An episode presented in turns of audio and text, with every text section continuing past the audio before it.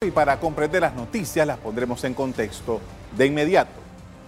El Instituto Nacional de Cultura, entidad fundada en 1974, se transformará en un ministerio. A la Asamblea se ha presentado un proyecto de ley con ese propósito y se espera que la semana entrante inicie su discusión en la Comisión de Educación.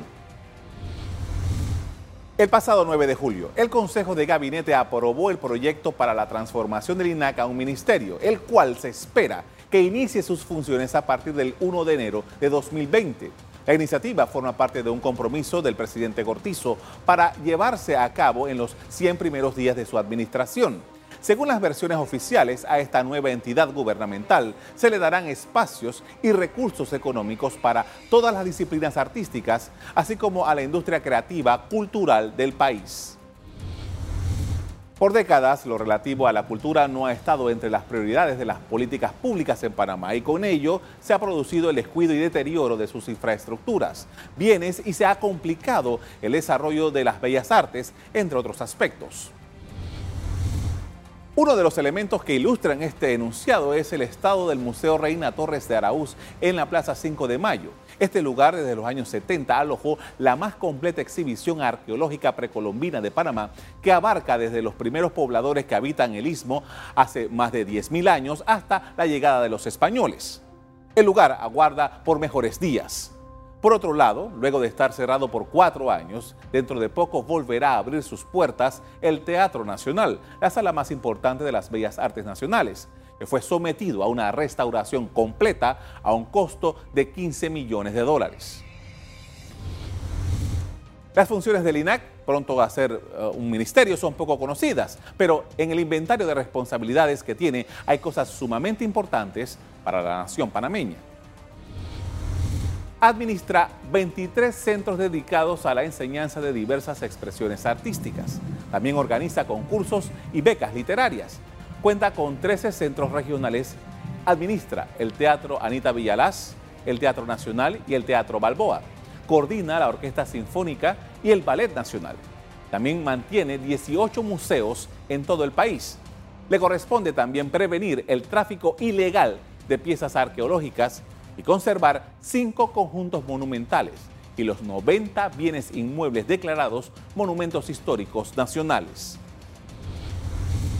¿Qué cambiará en el INAC si lo convertimos en un ministerio? ¿Por dónde empezar en medio de tantos temas pendientes y de jerarquía? Lo pondremos en contexto. Y nos acompaña el director de Derechos Culturales y Ciudadanía del Instituto de Cultura, Enrique Noel. Buenas noches. Buenas noches, Carlos.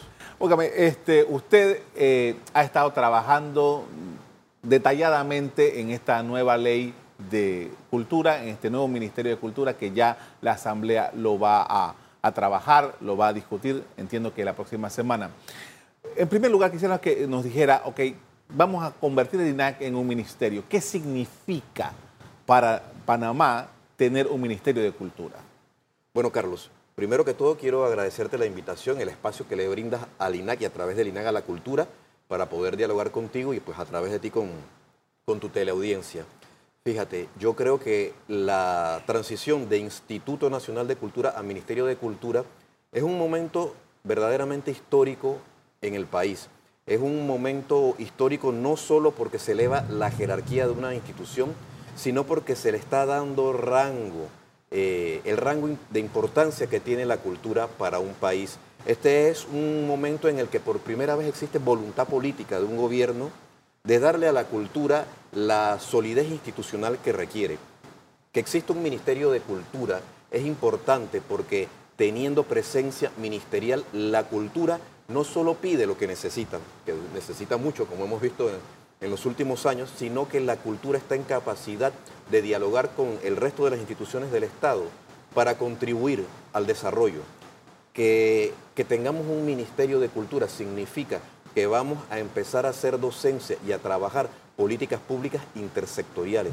Significa que la cultura, además de ser arte, además de ser folclore, además de ser industrias culturales, la cultura también aporta al desarrollo, aporta a la prevención de la violencia, aporta a poder trabajar con comunidades rurales e indígenas conjuntamente políticas de salud que reconozcan la medicina tradicional y la medicina occidental. Implica prevenir violencia, generar cohesión social. Fíjate que yo ubico, eh, para mí este es el mejor momento en la historia de la política cultural desde los años 70. Recordemos que en los años 70 se creó la institucionalidad cultural, el Instituto Nacional de Cultura, pero a la vez la cultura fue la palanca que contribuyó en esa lucha para que el país recuperara eh, la zona del canal.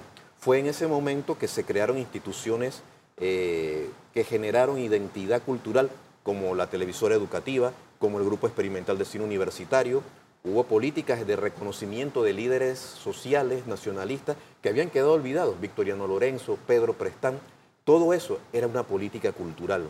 Durante mucho tiempo el INAC cumplió su función, pero fue quedando atrasada con relación a las dinámicas de la vida social panameña, del mundo globalizado, y esa institucionalidad ya no respondía a la realidad actual. Hoy ese ministerio va a responder a esta nueva realidad, una realidad social, política y económicamente más compleja y que requiere entonces de una institución fuerte, una institución que reconozca todas las áreas que tiene la cultura y cómo la cultura puede ayudar a las otras áreas que son importantes para que el ser humano viva bien, sea feliz y se entienda con los demás. Eh, parte de los problemas que ha tenido el, Instituto de Cultura es que ha sido huérfano de recursos. ¿no? Por largos años eh, yo he visto a lo largo de mi carrera todo el gran debate que han tenido los directores del Instituto de Cultura, yendo a la Asamblea, yendo a la Economía y Finanzas, pidiendo dinero. Eh, ¿Cómo se resuelve o se empiece en el camino para lograr tener los recursos que realmente la cultura necesita para hacer todo esto que usted está eh, mencionando esta noche? Bueno, definitivamente la cultura necesita recursos. Algo importante es que este proyecto de ley que fue aprobado en Consejo de Gabinete y que ayer la ministra de Educación presentó en la Asamblea, reconoce una recomendación que ha hecho UNESCO a los distintos países y es que la cultura tenga el 1% del presupuesto anual. Eso eh, está en este proyecto de ley, de manera que eso incrementaría muchísimo los recursos económicos para la institucionalidad, porque como tú bien has dicho, hay que reconocer además que a lo largo de los años, los directores y las directoras del INAC pedían un presupuesto que en mi opinión era bastante pequeño y aún así se lo recortaban. Entonces, trabajar todo lo que hemos hablado que, implica la, cultura y las políticas culturales con escaso presupuesto, pues no se puede. Entonces, yo creo que este, esto que ha sido aprobado en Consejo de Gabinete y se discutirá en la Asamblea es importante. Un porcentaje importante, eh, relativamente importante del presupuesto que sea destinado para la cultura, pero entendiendo, como ya comentamos, que la cultura, además de ser expresiones artísticas y culturales, también es una palanca que contribuye al desarrollo y al bienestar humano. Es decir, la cultura es un aliado importante para el Ministerio de Educación, de Salud, para el Ministerio de Seguridad y para el Ministerio de Relaciones Exteriores. Hoy en día la, la cooperación internacional más dinámica es la cultural. Incluso hay todo un área que se llama diplomacia cultural y que no solo tiene que ver con presentaciones artísticas de cada país, sino con el hecho de que nos entendamos los distintos pueblos, porque al final se trata no solo de, un, de, una relación económica, sino de un intercambio entre pueblos y culturas distintas. Entonces yo creo que lo económico es fundamental y está garantizado en este proyecto de ley.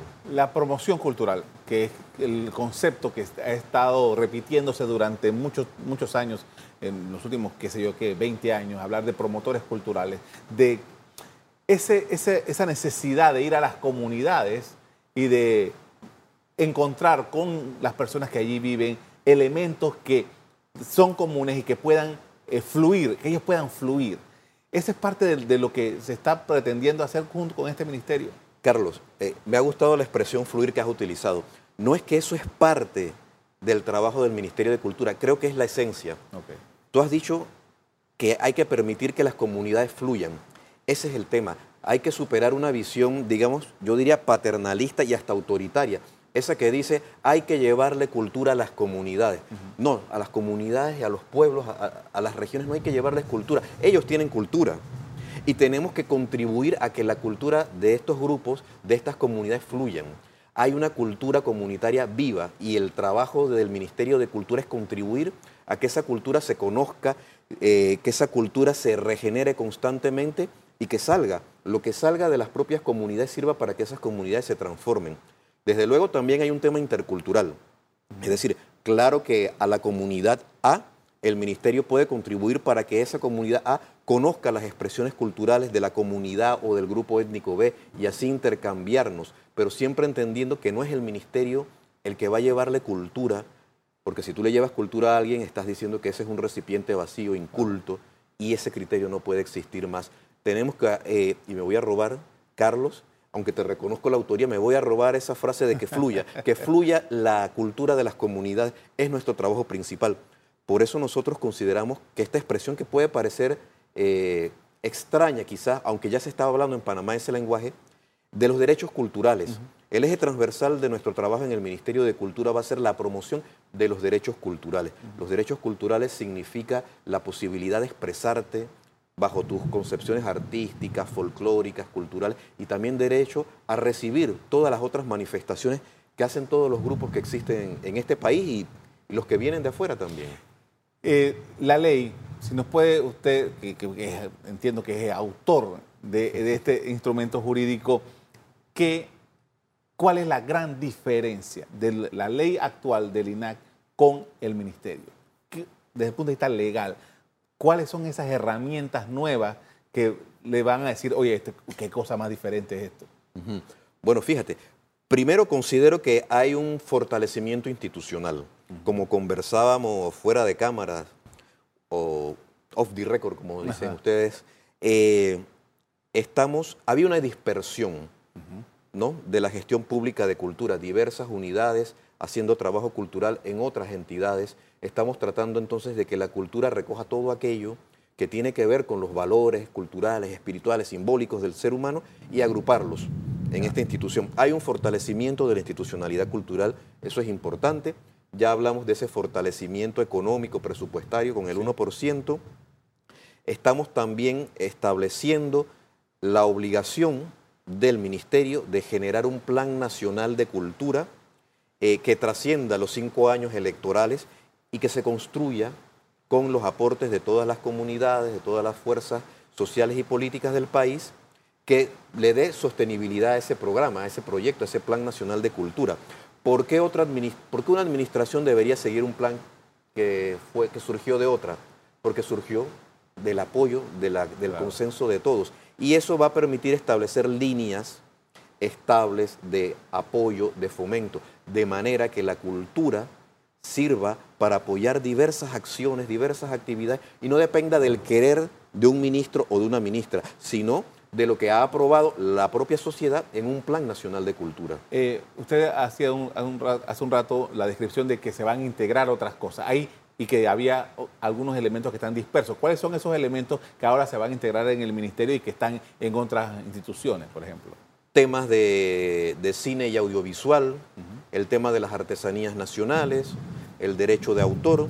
Es decir, son temas que muchos de estos eh, generan o se les ve desde la perspectiva económica que la tienen, es decir, es eso que ahora en el lenguaje contemporáneo se llama economía creativa, industrias culturales o economía naranja. Es decir, actividades económicas pero que tienen su origen, su base en la creatividad humana, en, en lo simbólico del ser humano y que la mejor forma de entenderlos en esa doble, en esa doble línea genética, digamos, lo económico y lo cultural, eh, encuentra su mejor espacio en un Ministerio de Cultura. De hecho, por ejemplo, Colombia se reestructuró y creó un, viceministerio de Economía Naranja. Es decir, la, dinámica de la economía creativa está siendo trabajada como, como el nuevo tema, uno de los nuevos temas por los ministerios de cultura. Eh, un poco para entender bien este asunto, ¿no? que puede ser un poco complejo. Estamos hablando de que, por ejemplo, la dirección de cine, que está en el comercio e industria actualmente y que en el cual se hace un concurso regular todos los años para que los creativos allá muestren sus, sus, obras y puedan ganar un concurso y consigan dinero para hacer esto. Eh, los autores, los compositores, los, que escriben libros, que puedan hacer sus, hacen sus obras, entonces eso ya no estaría en el Ministerio de Educación, o creo que en comercio, e Industrias, que era eh, donde estaba. Como una patente, como si fuera una patente. Bueno, fíjate, eh, bueno, sí, estas institucionalidades que, que hablamos, estas direcciones, pasan al Ministerio de Cultura, pues, entendiendo que son actividades culturales que generan ingresos, empleos, etcétera, pero son fundamentalmente actividades culturales. Estamos generando toda una, una dirección en materia de, industrias creativas en, el Instituto Nacional de Cultura que se va a encargar de, estos temas. De hecho, de alguna manera, eh, ya se han realizado actividades que vinculan lo artístico, lo cultural, lo folclórico, lo económico, las industrias creativas, el turismo cultural. La primera actividad con la que arrancó el Instituto Nacional de Cultura fue el apoyo a la actividad del Corpus Christi en el casco antiguo. No sé si tuviste, si lo recuerdas, que es una actividad que, según los datos que tienen eh, quienes manejaron el tema en, el INAC, eh, generó un aumento, por ejemplo, en el consumo eh, de los restaurantes en ese fin de semana, como nunca lo habían visto. Esa sola actividad de salida, estando apenas en nuestra primera semana, ya demuestra cómo desde la cultura se puede establecer estos nexos entre las distintas áreas de lo económico y lo cultural y que contribuye a fortalecer, imagínate, gente de la capital que quizás jamás había visto el Corpus Christi y lo pudo ver acá, ¿no? Eh, y poder quizás con eso además generar a futuro, con una buena política de turismo cultural, que estas personas quieran verlo ahora en su lugar, en el propio lugar de origen, la actividad del Corpus Christi. Y así con los, otros elementos que se pueda desarrollar de esa misma manera. Efectivamente, la artesanía, que también es una actividad que es a la vez un elemento que tiene que ver con nuestras raíces culturales, pero que genera una dinámica económica, es, una, es parte de las industrias creativas. Entiendo. Muchísimas gracias.